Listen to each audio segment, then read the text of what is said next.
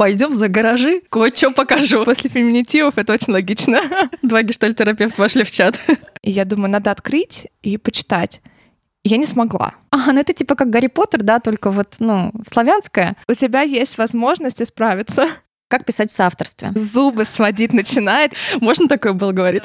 Если я доверяю человеку, я могла бы согласиться на гаражи. Ковендур.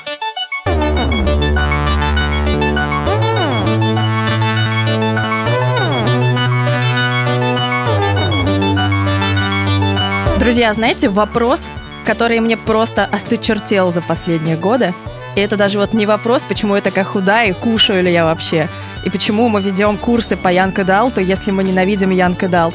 Даже вот не эти два вопроса. Самый частый вопрос, который я слышала в своей жизни. Как вы пишете вдвоем? О, господи, та-дам! Сегодня мы на него ответим. И с вами э, спешл, посвященный по ту сторону реки. Я ведущая Маринка Зинаки. И со мной мой соавтор Соня Авдюхина. Соня, привет! Привет! А, Соня должна представить правильно, она психолог и журналист. Вот, но самое главное, что сегодня она в роли э, моей соавторки. Можно с феминитивами-то как? А, я нормально. Все шикарно. Моя соавторка Соня Авдюхина, и мы наконец-то долгожданно в 150 тысячный раз расскажем, как мы пишем вдвоем. Сонь, как? Нет, подожди.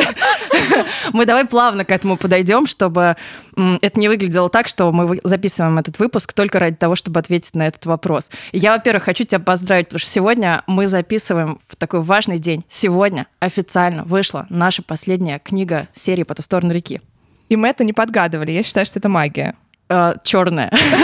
Просто потому что последние дни э, было очень много комментариев в наших соцсетях, посвященных книге, когда, когда там переносится дата на каждый день. И я уже, правда, думала, что, возможно, будет еще год переноситься дата на каждый день. Я, правда, всех убеждала, что это просто, ну, там на складе что-то не так, но мы знаем. Вот, но сегодня действительно я утром получила несколько сообщений от читателей, что книга вышла, мы вас поздравляем. Вот, я поздравляю тебя в ответ. Спасибо, я тебя тоже поздравляю. Мне кажется, мы должны сегодня будем настойки Василия выпить.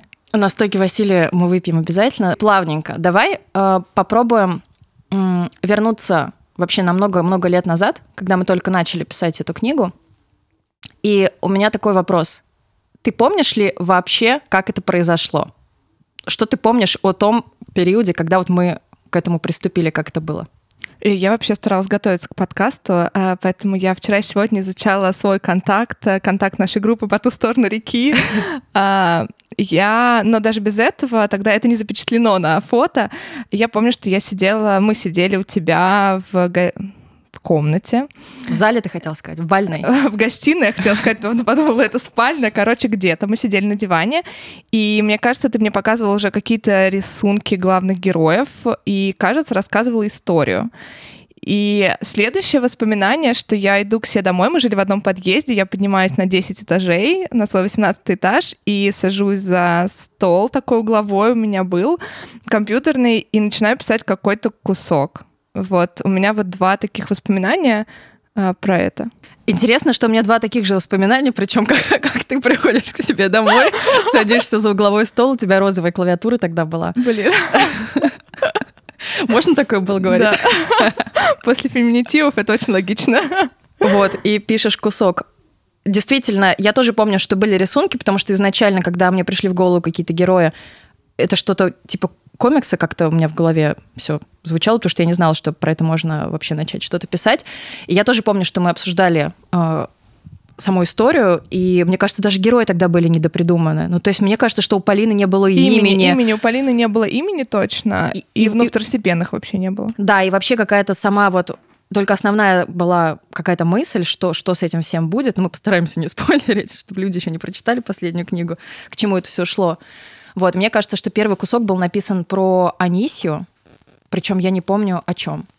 В общем, а, классно, что у нас совпадают эти воспоминания, возможно, они правдивые, да, да, да. Но а, вот это вот, что мы поехали в Диснейленд, э, к нам подошел э, человек в Гендальф. костюме Гендальфа и где-то нас потрогал. А какой это был год, ты помнишь? У нас вот есть дру- друг, который запоминает все года, я не он. Я- И я- я не он тоже. Я выписала дату презентации. Ты знаешь, что наша презентация первой книги, самая первая презентация была практически ровно пять лет назад. А в какой день? Она не- была в ноябре, э, ну, я не знаю, фотки просто выложены в ноябре, в начале ноября 2015 года.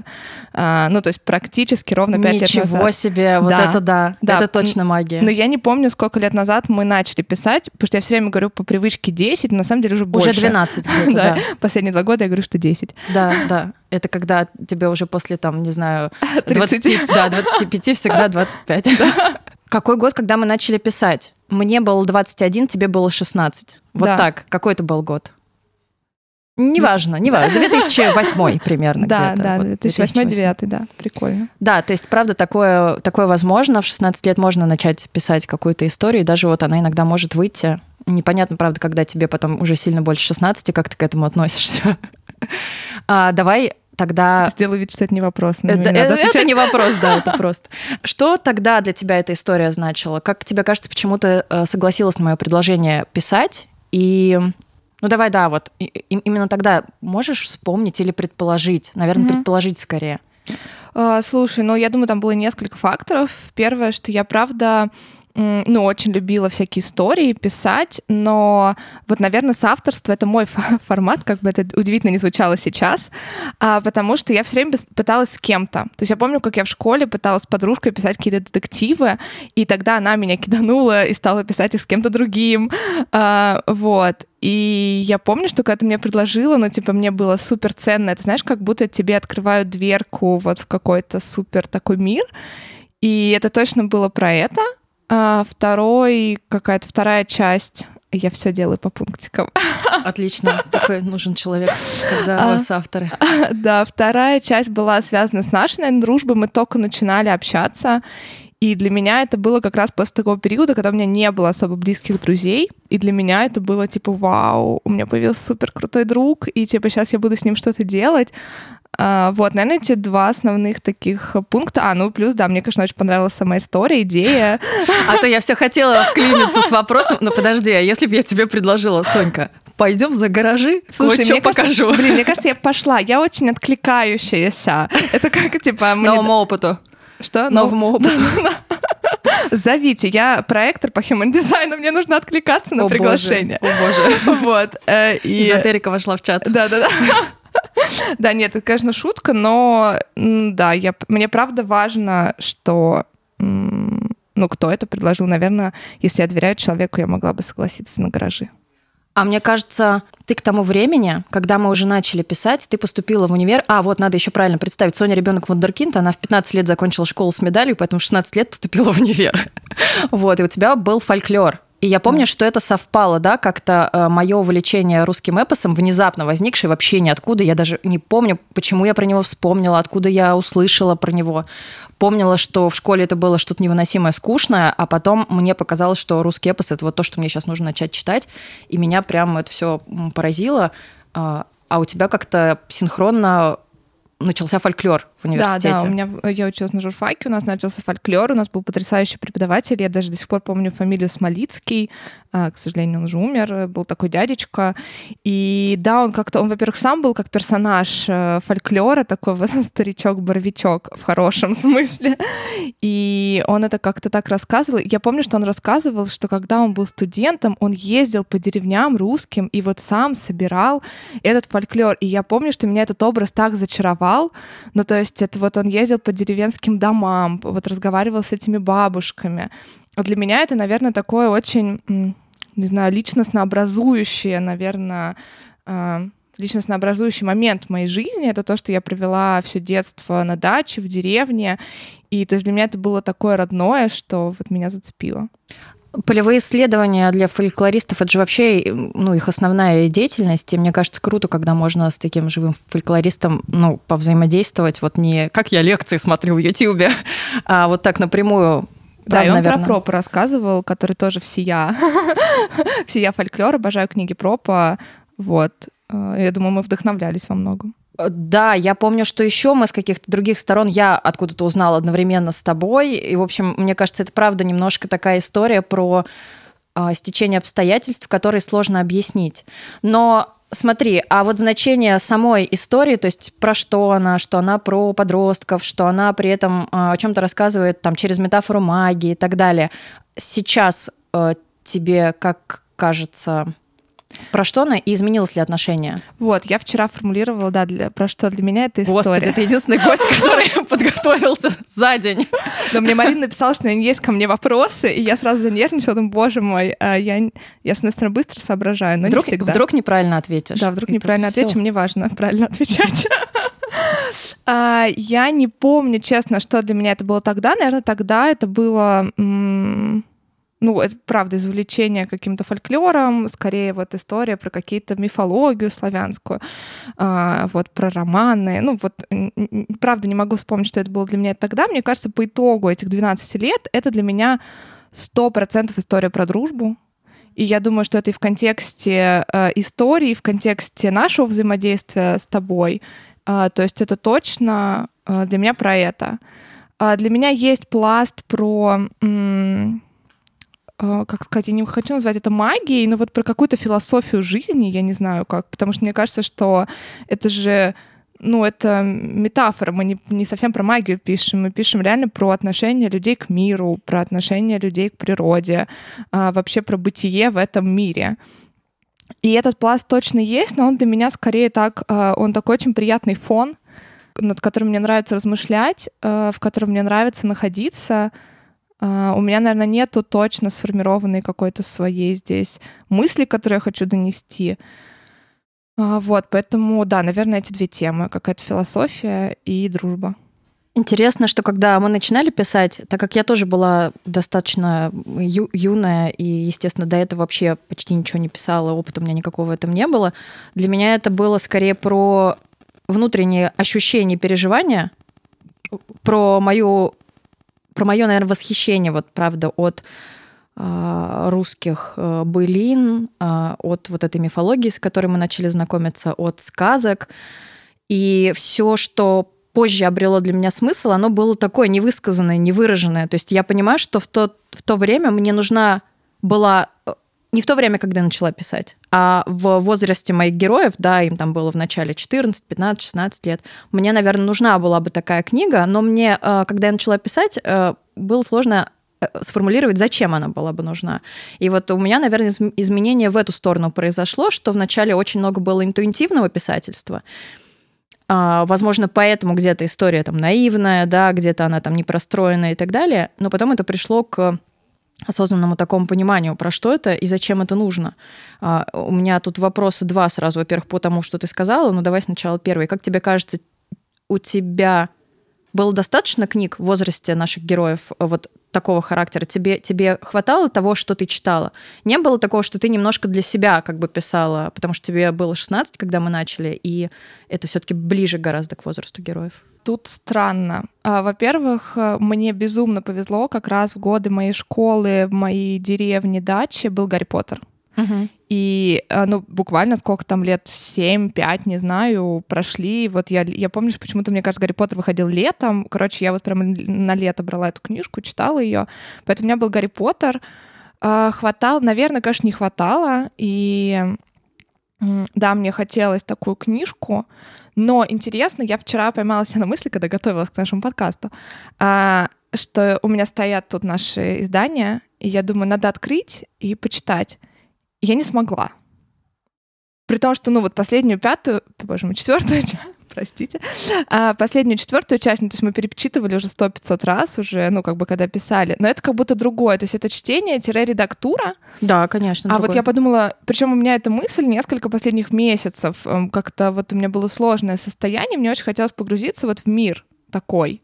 И я думала про Гарри Поттера, а потом думаю, боже мой, я же могу нашу сказку почитать.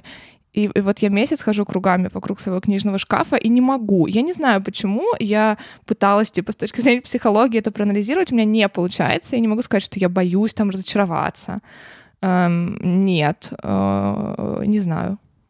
Ну, я тоже не могу. Но это интересно. В смысле, я не то, чтобы там не пробовала, я не, не могу начать.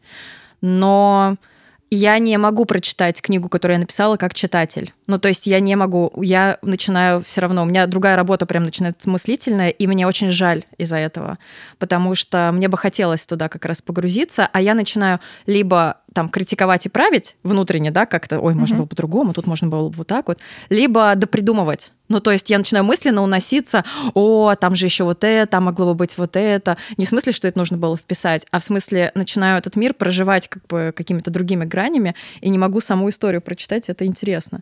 А, я хочу вернуться к тому, что ты сказала, что один из смыслов — это какая-то философия жизни и отношение к природе. Мне, кстати, очень важно, что наши читатели часто про это пишут, в отзывах, что я совершенно по-другому стал, стала смотреть на природу вокруг, стала замечать, а, стала там ее любить, стала любить ездить на дачу, в лес. Там. Э, мне кажется, это очень важное, важное достижение.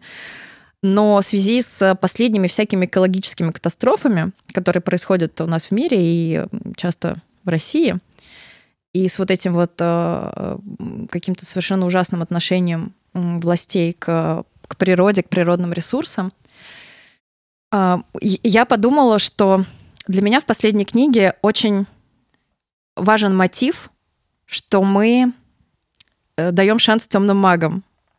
Ну, потому что наши темные маги, как многие наши там читатели замечали, это не какие-то плохие парни, которые хотят зла ради зла, которые там хотят, не знаю, что-нибудь. Нет, конечно, это э, наоборот часто гораздо более понятные обычному читателю люди, чем светлые маги ну, во-первых, они там стремятся какой-то к власти и силе, и правда людей власти пьяняет, и если есть возможность каким-то образом эту власть заполучить, какую-то сверхъестественную силу, которой нет у других, ну, правда, многие люди, большинство людей на это согласятся, на это пойдут. Мне кажется, это такая опьяняющая штука. Вот, но наш э, один из главненьких наших э, темных магов в пустых холмах еще и очень переживает за природу, и, в общем-то, поэтому имеет претензии к светлым магам, которые могли бы помочь в борьбе там, за спасение планеты, но которые а, как-то обособились и живут своей маленькой такой общинкой, вот, и не выходят ни на какой контакт ни с кем, позволяя всем там жить остальным, как они хотят. И мне нравится очень эта двойственность, потому что, конечно, э, я на стороне этого чувака. Я сейчас ощутила себя светлым магом. Вот, и я прям, конечно, э, поняла, что некоторые ходы в нашей концовке, может быть, где-то там какой-то да, открытый конец, не, не очень там понятный, э, как какие светлые маги относятся к, к этим всем решениям. Это важная вещь, то есть позволяющая как раз э, людям тоже оказаться иногда на другой стороне, и это прям круто, потому что, ну, и мне в первую очередь это позволяет оказаться на другой стороне, это важно.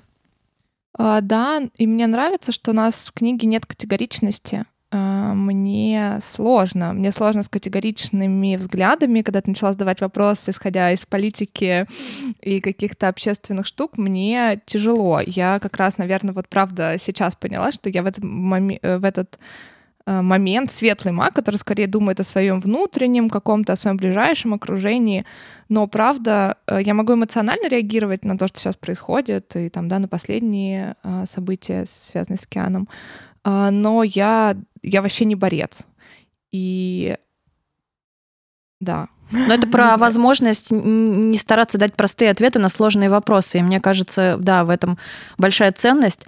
Но смотри, э, мы начали, когда книгу писать, ну, из-за того, что мы были сами по возрасту там ближе к нашим героям, и нам, как, как выяснилось, да, не хватало таких историй, наша книга получилась про подростков. И в какой-то мере такая история, она требует некоторых где-то там упрощений, где-то использование а, каких-то уже проторенных тропинок, а, может быть, каких-то штампов, которые у нас потом и поворачиваются абсолютно по-другому. Да, сейчас как преподаватель Creative Writing я это понимаю и ценю, и думаю, как, как, как круто, что мы неосознанно начали это делать, задали какие-то штампы типа, что все должны ожидать, что вот Полина будет избранная, а там вот это, а потом это все не раскрывается. Другой вопрос, что многие люди этого ждут, и им не нравится, что не раскрывается, а некоторые думают, что это будет так, и им не нравится, хотя они, и они дальше не дочитывают.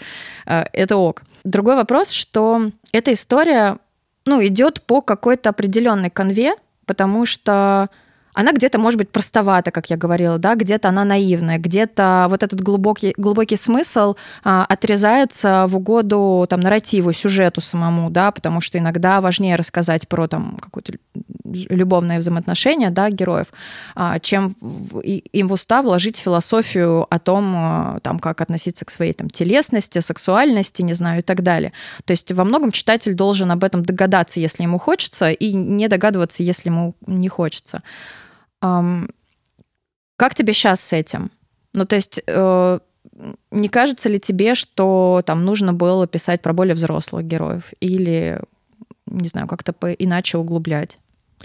А, ты знаешь, я не знаю, отвечу ли я сейчас на твой вопрос, но когда ты мне его задавала, я думала про то, что а, такая парадоксальная штука, я не помню, говорила ли я где-то ее или нет, что я эту книгу, правда, воспринимаю... А, мне сложно ее воспринимать как литературу, но не потому, что я считаю, что она не подходит по каким-то канонам к литературе, uh-huh. не из-за этого, а именно из-за того, что, ну, я когда писа- пиш- писала какие-то, не знаю, там рассказы, которые именно вот как текст литературы, я внутри переживала одно ощущение. Когда я писала нашу сказку, для меня это правда был э, такой, это была терапия, там, психотерапия, это был э, не знаю, не то, что состояние измененного сознания, но это вот прям был поток, и я правда меньше обращаю внимание вот на то, как это написано, вообще на это как на книгу. Для uh-huh. меня это вот история. И правда, если заметить, я чаще называю это историей, чем книгой. А, вот, поэтому, ну, у меня даже, знаешь, как будто нет вопроса, можно ли было по-другому, но как будто вот мы писали, типа, своим нутром, не знаю, своим опытом, своей жизнью. Вот, вообще не могу ее рассматривать с точки зрения, не знаю, законов композиции, законов жанра. А для меня это вот наша история. Да, я прям точно так же обычно отвечаю, что она написана кровью. Да. Вот, и просто про э, что-то внутреннее. Э, скорее меня, знаешь, такой натолкнул на этот вопрос э, прикольный комментарий. Может быть, это отзыв к новой книге, которая еще не вышла, но к ней уже есть отзывы. Но не помню, потому что это отрицательный комментарий, мне кажется, там не было. В общем, где-то я наткнулась на комментарий, что девушка-слушательница нашего подкаста послушала э, какие-то наши выпуски. Возможно, это был спешл про по ту сторону реки, да, какой-то прошлый. Может быть, это был просто какой-то выпуск, где мы обсуждали наши книги, и mm-hmm. это вот как-то пришло. И она писала о том, что э, так мы красиво про это рассказывали, что она представила, что это такая классная, глубокая история, а начала читать, а это просто говнище какое-то э, поверхностное, дурацкое, как бы вообще там ничего вот этого нет, о чем, значит, э, авторка говорит. Я сейчас вижу Соня смешное лицо. Да, просто сразу, типа, чтобы вышло из чата. Мне так, мне прям обидно, что вот, типа, ты цитируешь какую-то... У меня нет цензурных э, слов. У нас можно матерно. К людям, которые пишут говно. Ну, короче, к оценочным э, людям, не понимаю, зачем они это делают. Э, хотя это даже не, про, не, не из-за детости. Я никогда не читаю отзывы на нашу книгу, ни хорошие, ни плохие. Поэтому у меня тут не больное место. Наверное, оно больное вообще в плане оценочности чего-то труда в категориях говно, не говно, блядь. Тут я тоже соглашусь, потому что я обычно вот этот человек, который реагирует очень похожим образом. Ну, круто, спасибо за ответ. Да, я тоже просто против оценочных суждений, но мне как раз это на какие-то интересные раздумья натолкнуло, потому что есть какие-то ожидания. Вот, это же про разочарование. Но у тебя были одни ожидания, ты в них разочаровалась. Это не значит, ну это как в людях, это не значит, что человек говно. Он просто другой. Ты вот его представляла таким, а он совершенно другой. Ну и ты типа либо продолжаешь общение с этой книгой, с этим человеком, еще с чем-то, либо проходишь мимо. Ну, то есть это все про тебя, вообще не про эту историю. Конечно, но это, это понимает человек после психотерапии. А, так, а такой человек говорит, пойду напишу, что вот они рассказывали так классно, а книга как это дерьмовая оказалась. Я просто подумала, что, ну, вдруг у тебя есть, да, тоже какие-то мысли на этот счет, что, может быть, да, действительно, это могло бы быть по-другому. Я всегда на курсах говорю о том, что каждая история может быть рассказана одним единственным способом. И этот способ, он очень э, Э, интуитивен, и автор его вот выбирает, и значит, эта история должна быть рассказана так, потому что она про это, и если она будет рассказана по-другому, это будет другая история. Ну, знаешь, для меня это вообще про... Э, я часто говорю про то, что я ни о чем в своей жизни вообще не жалею. Угу. И многих людей это удивляет. И для мне, правда, я верю в то, что я не могла поступить по-другому. Я не могла сделать что-то по-другому. И даже если я расстроена от каких-то своих выборах, выборах, выборов, Я о них вообще не жалею, ну, потому что не могла я по-другому сделать. Я получ... ну, прошла какой-то, не знаю, это, может, фаталистски звучит или эзотерично. Поэтому, ну, правда, мы написали так, мы не могли написать по-другому. Э, кто-то другой бы рассказал свою историю своими способами. Сейчас тебе как кажется, что из этой истории можно взять? Вот новый читатель, что может как бы из нее, ну, кроме да, основной темы дружбы, а, которая там для тебя важна, а, что еще можно получить? А, ну вот это вот, э, я не знаю, как описать этот опыт вот э, подростковый мой, когда ты ныряешь с головой в историю, и просто, типа, и пусть весь мир подождет, и он перестает существовать. Мне кажется, что сейчас я очень редко испытываю такое чувство, а, э, вот, знаешь, для меня это про безопасное место. Это вот чувство безопасности, это чувство кокона, а, вот мне кажется, да. Ну, то есть мне это точно помогает справляться с какими-то сложными ситуациями. Вот вообще такие истории. Я в последнее время, кстати, думаю, что в какой-то момент я в литературе ценила больше форму. Ну, то есть мне было важно, как написано, а, знаешь, какие-то вот э, стилистические приемы, там ритм текста.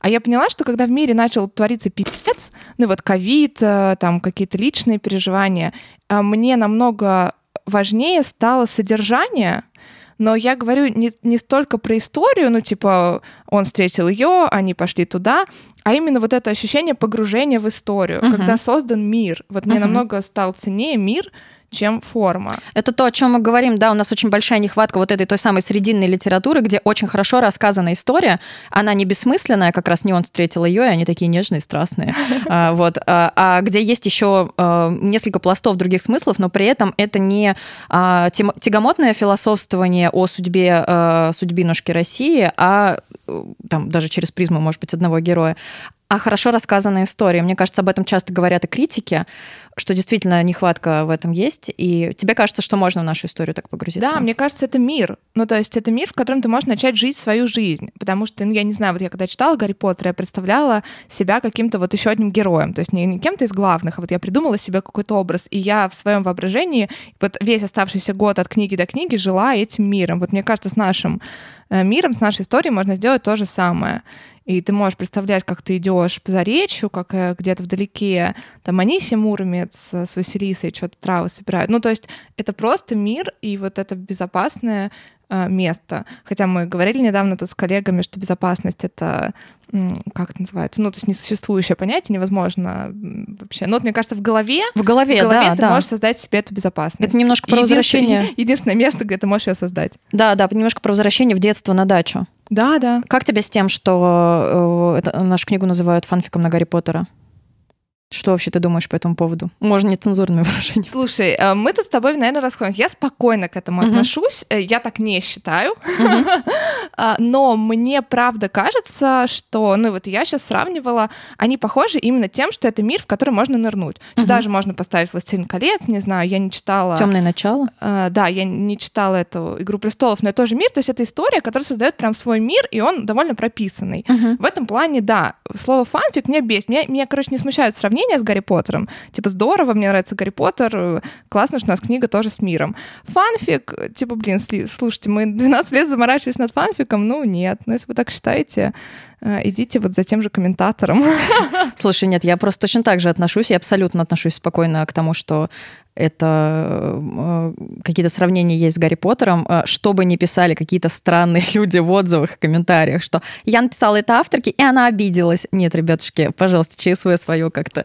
Это ни на кого не обижаюсь. Э, общие черты есть, как и всех, наверное, подростковых книг про какие-то магические умения у подростков. Это, правда, можно все сравнить. Абсолютно тоже к этому нормально. Я очень плохо отношусь к шаблонному чтению, потому что я, как преподаватель Creative Writing, я не могу себе это просто позволить нормально к этому относиться, потому что это, правда, не про литературу. То есть, когда вы начинаете читать любую книгу и сразу ищете, что на что похоже, и пытаетесь притянуть за уши то, что на самом деле не похоже и не является этим самым, вот это очень плохо, потому что это прям, ну, про непонимание э, вообще смыслов в книге, в жизни, в музыке, в кино и так далее. А, я, э, меня тоже бесит только слово фанфик в этом случае, потому что это говорит о том, что человек на самом деле тоже не знает, что такое фанфикшн. Ну, то есть, если бы мы писали по миру Гарри Поттера, это был бы фанфикшн, да, когда у нас есть просто подростки, которые колдуют. Ну, нет. Ну, да, мне кажется, это еще важно, окей, вы видите сходство, видите ли вы различия? Э, что не так. То есть, мне кажется, это же нормальная схема познавания мира, когда мы пытаемся найти что-то знакомое. Конечно. И на это опираемся. Гештальтик. Гештальтик собираем, да. Два гештальтерапевта вошли в чат. Но здорово, что... Ну, и это безопасность нам выстраивает, как-то ориентиров, ориентироваться помогает. Но здорово, если ты потом видишь различия, что кажется, тут не Гарри Поттер, кажется, не Хогвартс, кажется, Иринг... нет избранных, да. кажется, Иринг — это не Дамблдор нифига. Ну, то есть как Вообще бы... нифига, да. Ну, то есть если еще Велес Дамблдор, ну, еще там куда не шло. Вот, э, переходим к животрепещущему вопросу про соавторство. Боже, не, у меня прямо зубы сводить начинает. Я очень уважаю читательские вопросы и очень приятен читательский интерес. Э, но да, правда, много отвечали. Как писать в соавторстве? Давай, наверное, тогда я начну, чтобы, может быть, ты просто что-то дополнишь, потому Давай. что у нас одинаковый какой-то взгляд на это. А, смотрите, нет универсального ответа, как я считаю. Если у вас есть потребность писать в соавторстве, это можно пробовать, но мне кажется, мне кажется, это возможно только вот при счастливом стечении обстоятельств. То есть, когда обстоятельства сложились таким образом, что вы вот как будто бы одновременно оказались в одной и той же истории, и очень легко в этой истории договариваетесь о поворотах сюжета, о стилистике написания и доверяете в этом смысле друг другу, доверяете правку текста друг другу и так далее. И имеете возможность в конфликтные моменты нормально сесть и проговорить и обсудить. Вот если по этим пунктам у вас прям все совпало, то мне кажется, там бояться соавторства не нужно. А вот я не очень представляю соавторство такое вынужденное, когда давай попробуем, я пока не знаю что, не знаю как, не знаю, о чем бы мы могли написать, но мне бы вот хотелось с тобой написать. Э, давай попробуем. Я не знаю, как это можно сделать, то есть здесь у меня лично ответа нет. А, дополню сейчас. Мы недавно с одной подругой обсуждали, вот что важнее, придумать сначала идею и под нее искать э, с автора, или наоборот найти, как, ну, там, это было не про книгу, но неважно, под проект. Или найти человека и с ним придумывать идею. И вот вышло, что работает, ну пока по опыт, опытным путем работают чаще схемы, когда есть идея, uh-huh. и ты скорее ищешь, с кем ты можешь ее реализовать. Uh-huh. Вот. Про соавторство, наверное, я тоже много думала про это в последнее время, и мы так подкрадываемся, мне кажется, теме, что случается, когда соавторство прекращается, да. Э, и я подумала, что тут, знаешь, как типа в семейной жизни э, можно создать пару с любым человеком, но круто, если вы к этому моменту оба достаточно, э, ну, проработанные, да, назовем это, достаточно осознанные.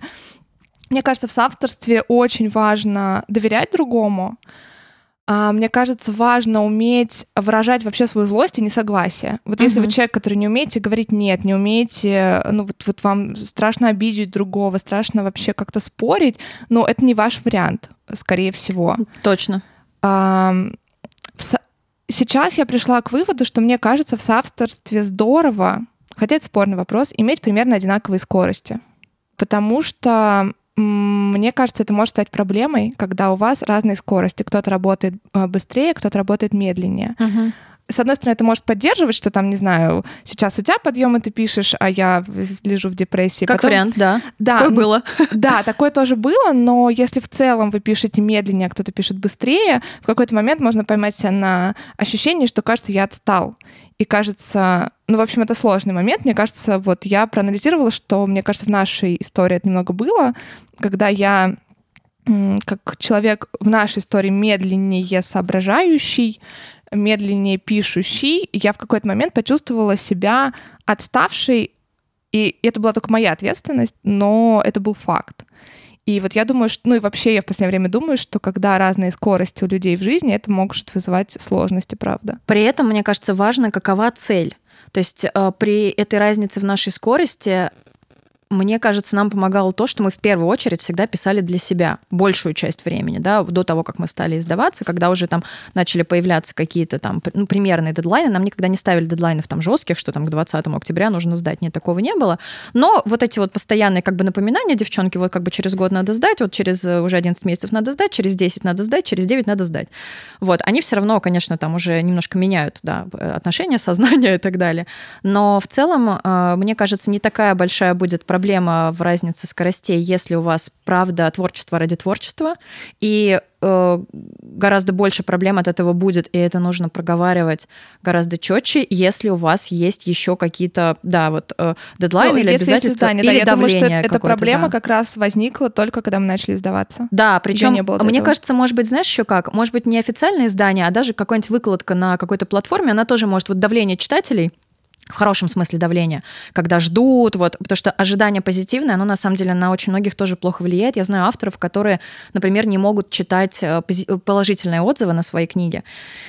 Например, Страшно разочаровать потом? А, да, либо если это, например, вот э, первая часть, там, диалогии, трилогии, да, или там вторая часть трилогии, потому что в позитивных отзывах очень много ожидания э, высказывается читателями на там следующие книги или на следующей книге автора, если это не серия. И я знаю, что многих это стопорит потом на годы вообще ничего не писать, потому что они уже как бы подсознательно вот понимают, что они должны там угодить или не должны угодить, они там излятся и хотят, и не хотят, и в итоге, короче, очень плохо это влияет на творчество, и вот тут вот все может сказаться тоже на этой там. Ну, на самом деле, власти. это сейчас минутка психологии. Э, мы как с моим молодым человеком, э, тоже психологом, обсуждали, что на самом деле позитивная, но оценка, она влияет практически так же, как и негативная. Угу. Ну, там, в детстве детей, которых очень захваливают, не факт, что они тоже вырастут с какой-то классной самооценкой, потому что все равно присутствует факт оценки тебя, ну, такой субъективный. Угу. Поэтому э, я, наверное, правда очень люблю отзывы, когда человек про себя пишет, что ему понравилось, не просто там это крутая книга или, не знаю, вот это тут классно написано, а вот как тебе, что, что как это изменило твою жизнь? Вот правда, там начал ездить на природу, любить дачу. Вот это самые ценные отзывы. Или стал там больше читать, не знаю. Открыл для себя еще какие-то книги, открыл для себя фольклор. Э, вот это самое приятное для меня. Да, соглашусь. Вот с оценочностью, правда, сложно, да, и мне, наверное, до сих пор тоже сложно, хотя все-таки количество иногда переходит в качество, когда перестаешь уже на это реагировать а, в какой-то степени. А, как э, повлияло соавторство, вот работа в соавторстве, как тебе кажется, на твою работу в дальнейшем? Э, потому что все-таки для меня это по-разному писать в соавторстве и делать в соавторстве другие проекты, но, опять же, для тебя может быть не так, и плюс, э, ну, может быть, появилась какое-то, не знаю, какая-то новая привычка или какое-то новое желание, потому что у меня, да, я могу вот начать пока что. Давай начни. Мне как раз проще придумывать историю, как пояснилось, проговаривая.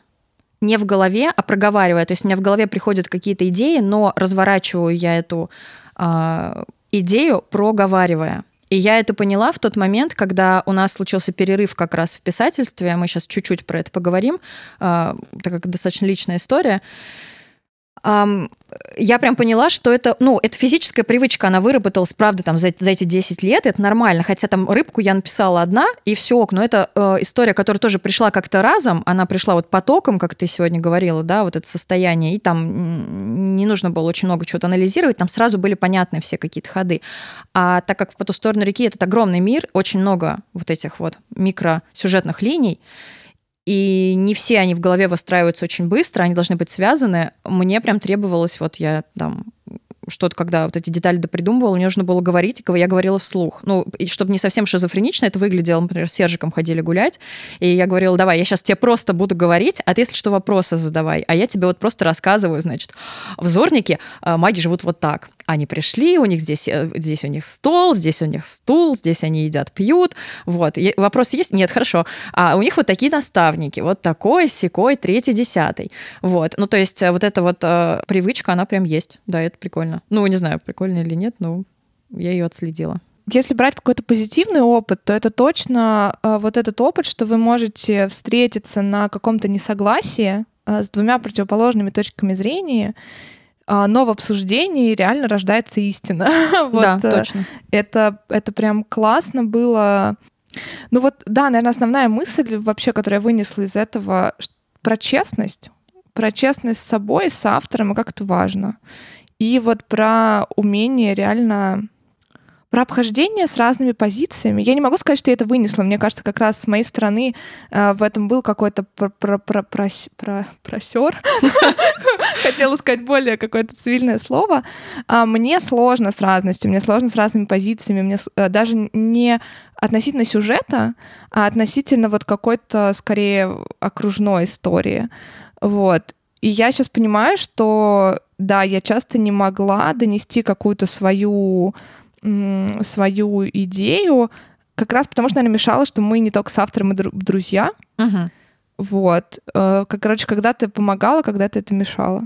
Прикольно, мне ничего, мне не мешало. Я, я доносила свои идеи, но мне как раз вот это э, не, не боязнь, правда, а встретиться в несогласии мнений э, очень дальше помогает в жизни. То есть я, правда, во многих случаях не боюсь э, конфликта. Я не воспринимаю это как, как, как конфликт. Я просто воспринимаю, что, ага, там, я вижу вот так ситуацию, мой партнер по э, проекту видит эту ситуацию вот так. Класс, сейчас мы встретимся, это обсудим. У нас, например, там по подкасту это очень часто срабатывает, это круто, потому что у меня даже это какой-то азарт э, рождает, так как у нас никогда не было никаких там ссор или что-то да, вот да. именно э, в, в писательстве там по поводу нашего сюжета. Хотя со стороны мы уже много раз шутили, людям, которые слышали наш спор, могло реально показаться, что мы спорим на повышенных тонах. Но мы сами еще такие, мне кажется, эмоциональные. эмоциональные. Да, и когда мы спорим, это просто непроизвольно происходит.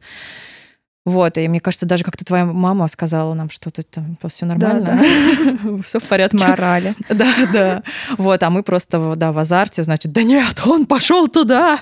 Вот, это было классно. Мне, ну, не, не знаю, как я дальше буду, я не уверена, что у меня там в ближайшее время какой-то писательский опыт случится, как я дальше буду без вот, э, ну, вот этом, в самостоятельном этом писательстве, без проговаривания, но я прям, да, поняла, что это есть, это Э, интересная такая штука.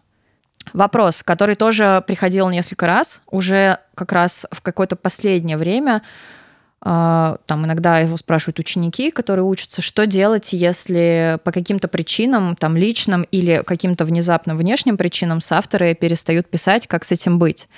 А, у нас э, есть история, которую мы ну, не будем рассказывать в деталях, потому что она касается не только нас, но в ходе которой а, у нас на какое-то время прекратилось общение. И, конечно же, это было достаточно, наверное, странно, хотя не знаю, может быть, для кого-то, наоборот, нелогично, что писать вместе мы тоже перестали. Какое-то время писала я, но это было техническое писательство. Тут важно это, потому что многие говорят, «А как так вот там ты придумала последнюю книгу? Нет, всю, всю историю мы придумали вместе. Но большая книга последняя большая, и там, правда, было очень много мелких деталей, которые нужно было вот вместе свести. И вот это я придумывала сама, как раз там Сержику в уши это все вливала.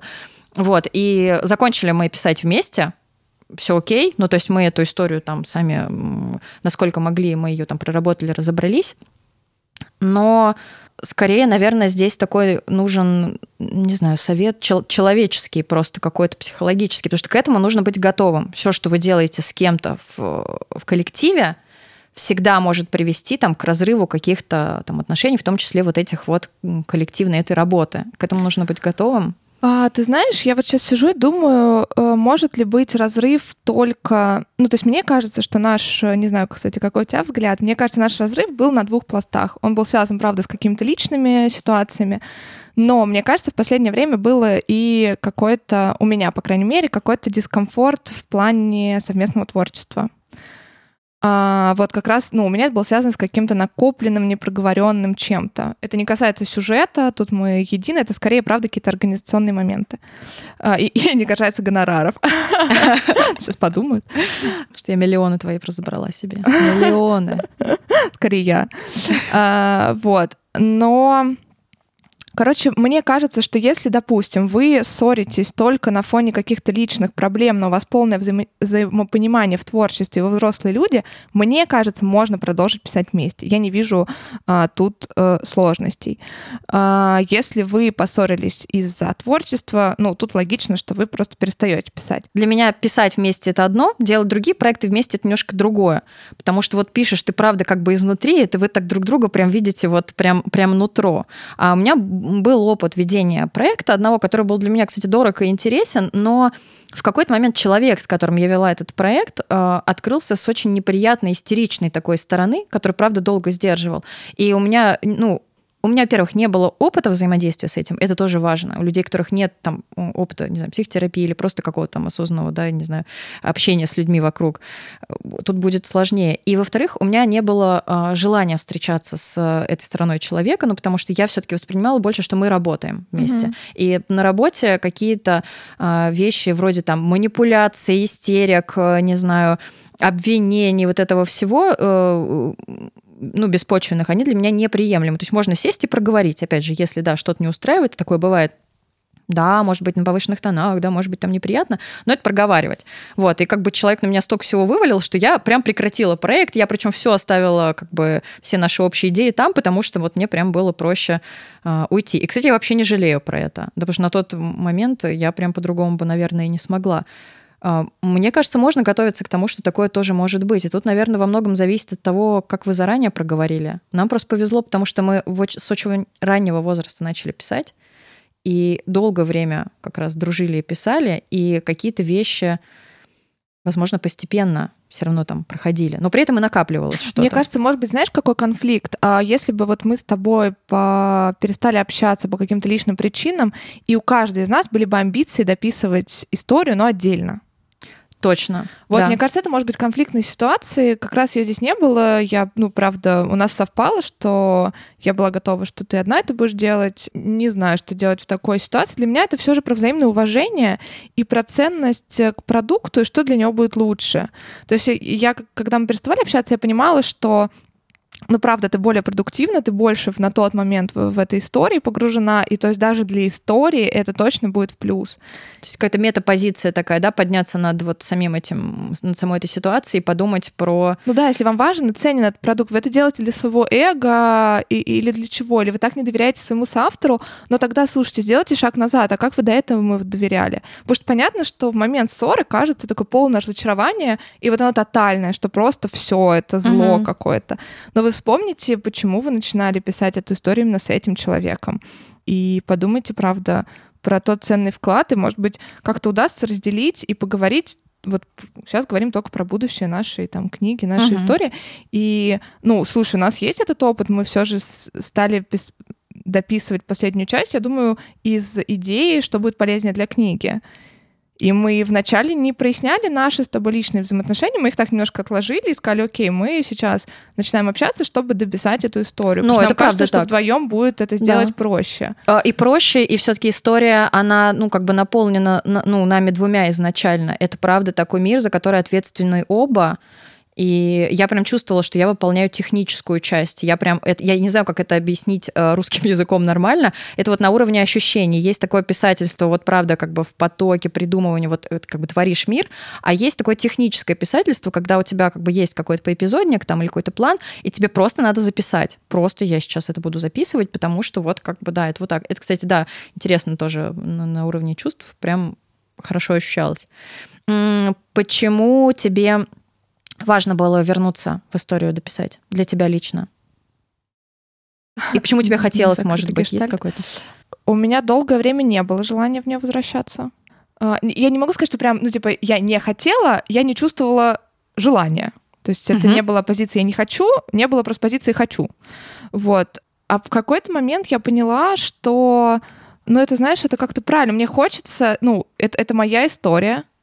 Мне хочется быть причастной к ее завершению. Угу.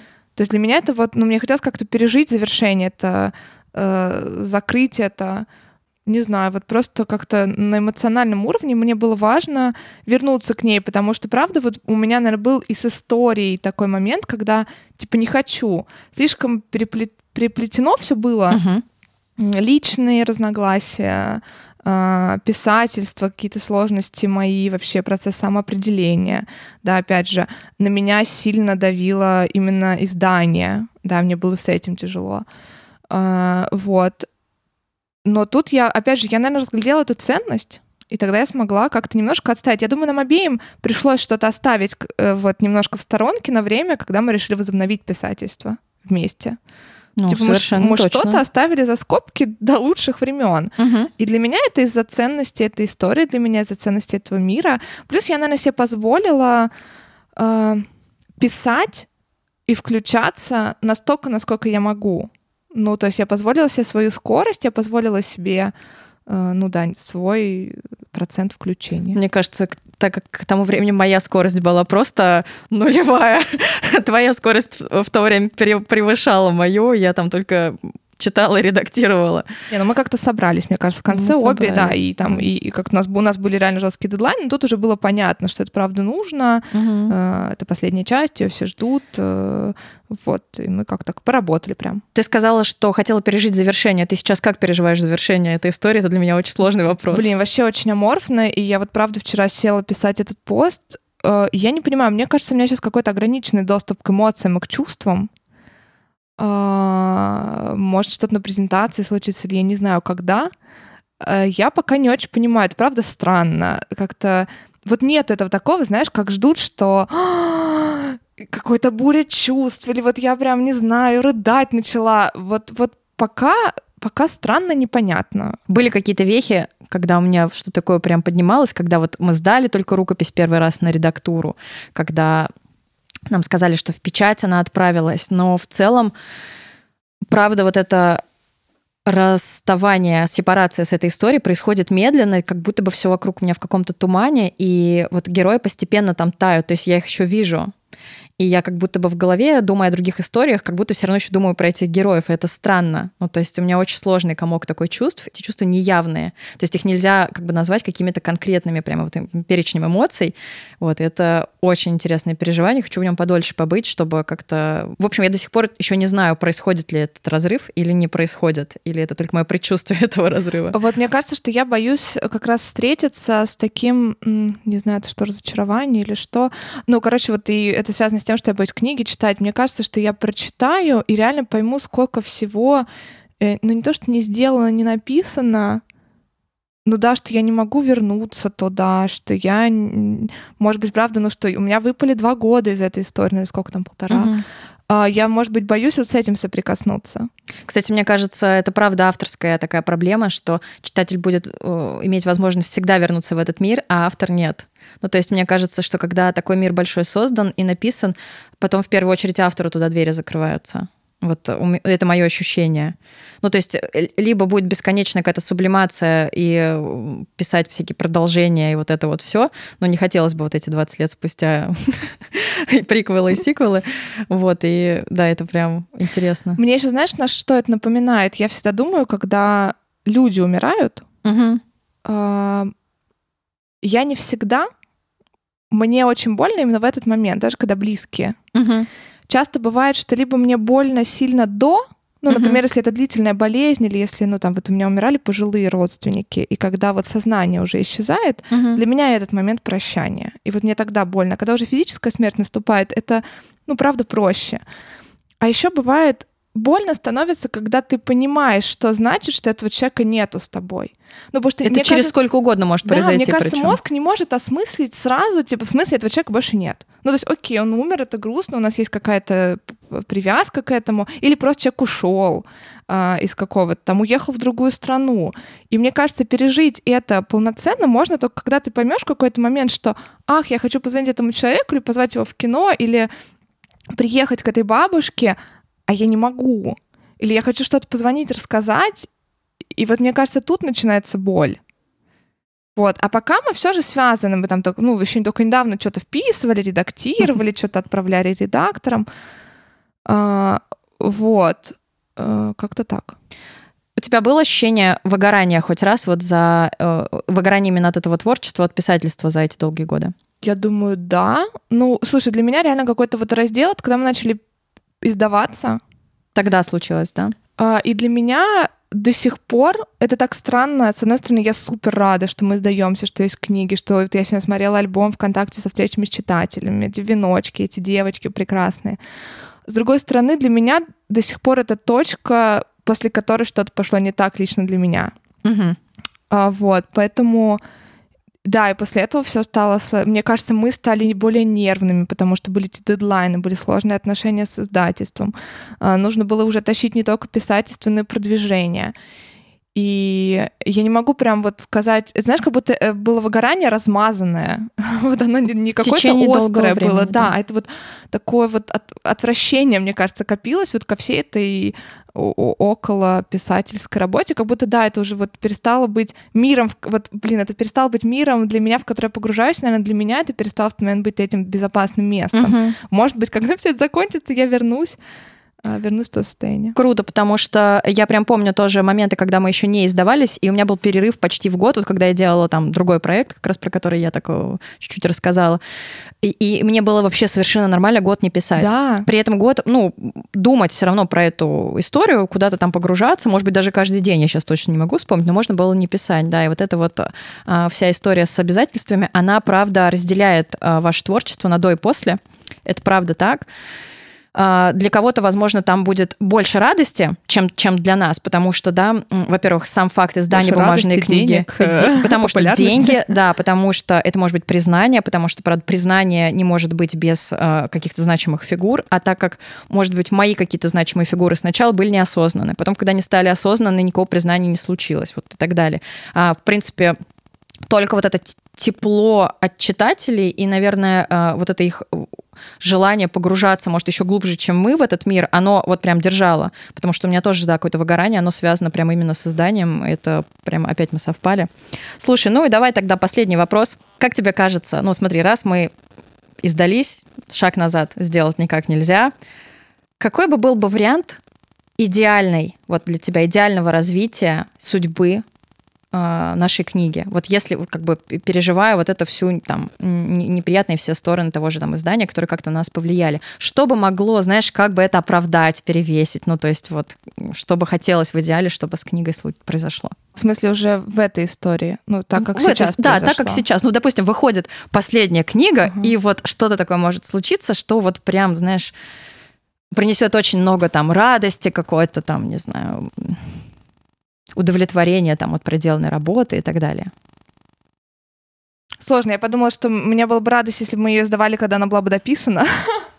Полностью все э, части. Я со... Тут я соглашусь, я, это я согласна. А, у тебя есть, если у тебя есть ответ, ответь, а я подумаю. А, экранизация с Netflix точно бы, да. А, при этом с какими-то э, людьми из там э, киноиндустрии и всякой другой индустрии, ну, из России, которым там мы доверяем, которых мы знаем лично, и с которыми возможен тоже диалог. Самое главное не просто доверять, а вот найти тех самых, грубо говоря, союзников, потому что там, если написать мы вдвоем можем, то снять фильмы вдвоем никак не можем. И вот эта возможность вести такой же как-то соавторский диалог с другими людьми, но при этом по нашей истории, для меня был бы важен а, сделать, правда, качественную экранизацию, может быть, привнеся туда какие-то новые а, или иные там повороты сюжета, или новый взгляд наш, вот там повзрослевших нас, да, на там сюжет, э, это было бы классно. И это была бы интересная работа, и чтобы нам за нее только заплатили, пожалуйста, очень хорошо.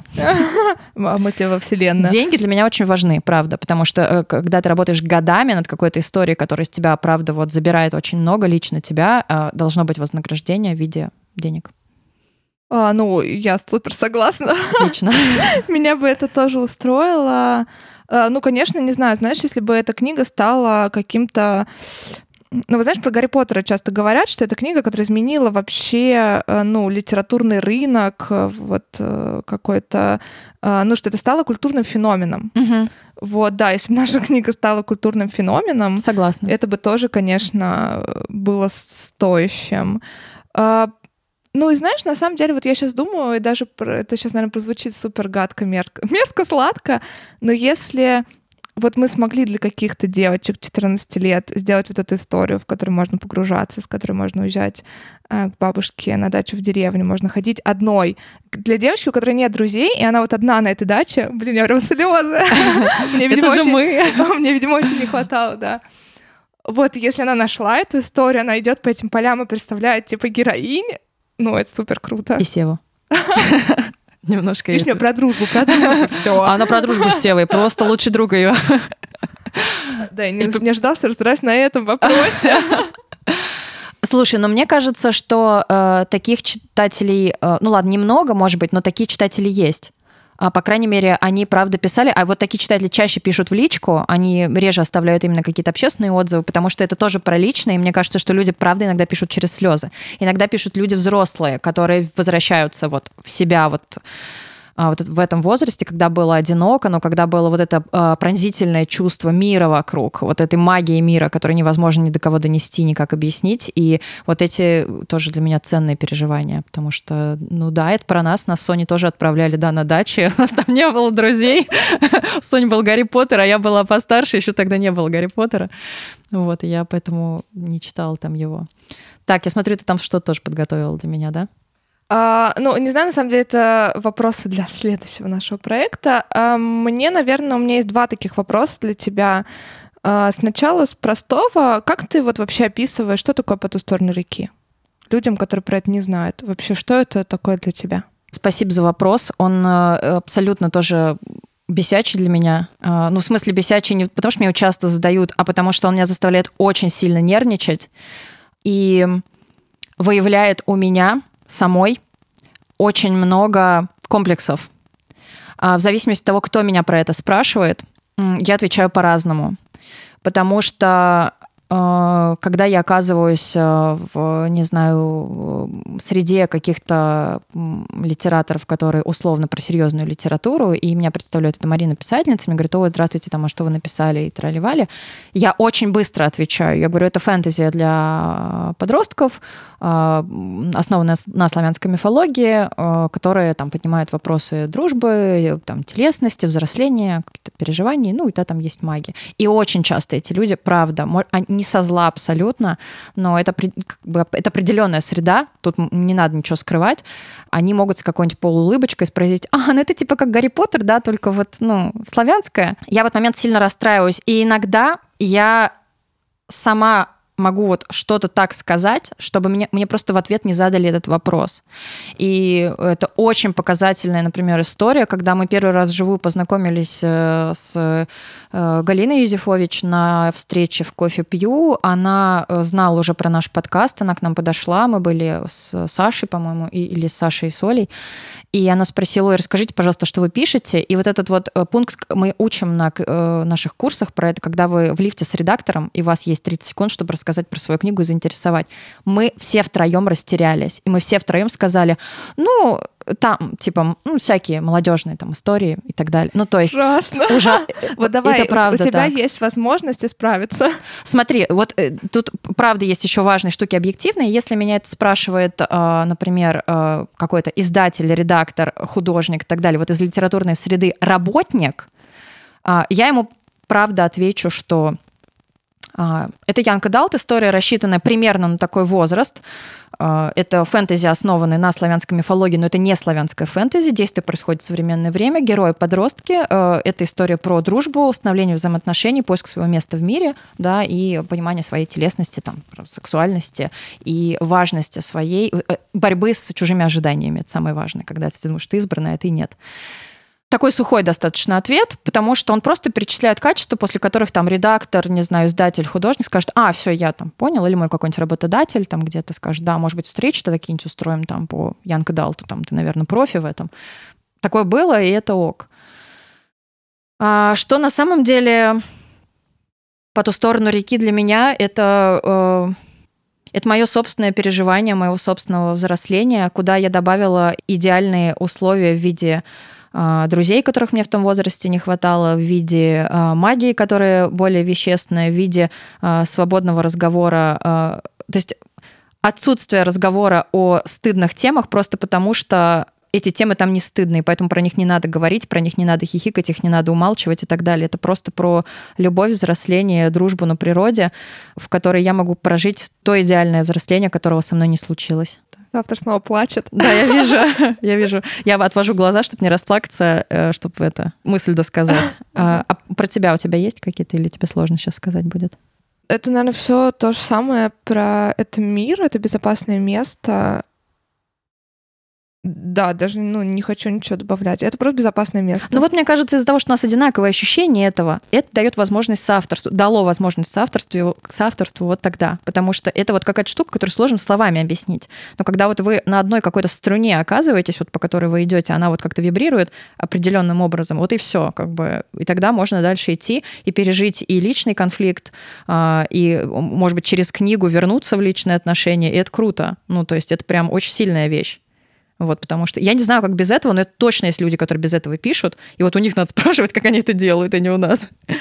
У меня сейчас прям картинка пришла, что, знаешь, как будто когда мы дописываем э, последнюю часть, как будто мы оказываемся по ту сторону реки, а вот типа по другую наши девочки.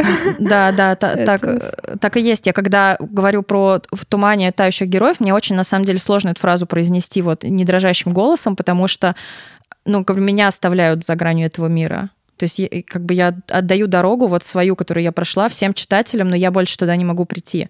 И это странно. Это, наверное, как вот как раз переживание окончание переживания какого-то собственного взросления, когда ты понимаешь, что все, а теперь я взрослый, все нормально.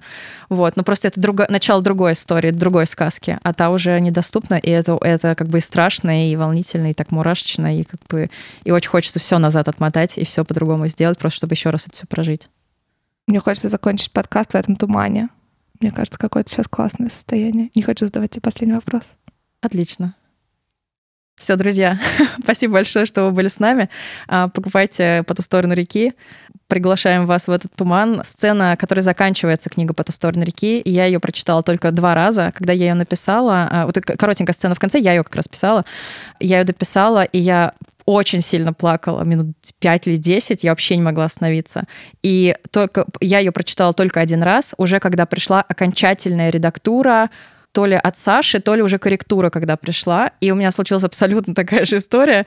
Возможно, это вот красноречивее говорит обо всем том, о чем эта история для меня.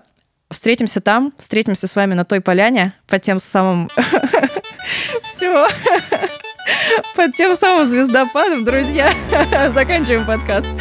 Все, на всех площадках этой вселенной слушайте Ковендур. И, Соня, спасибо тебе большое. Тебе спасибо. Всем пока. Пока.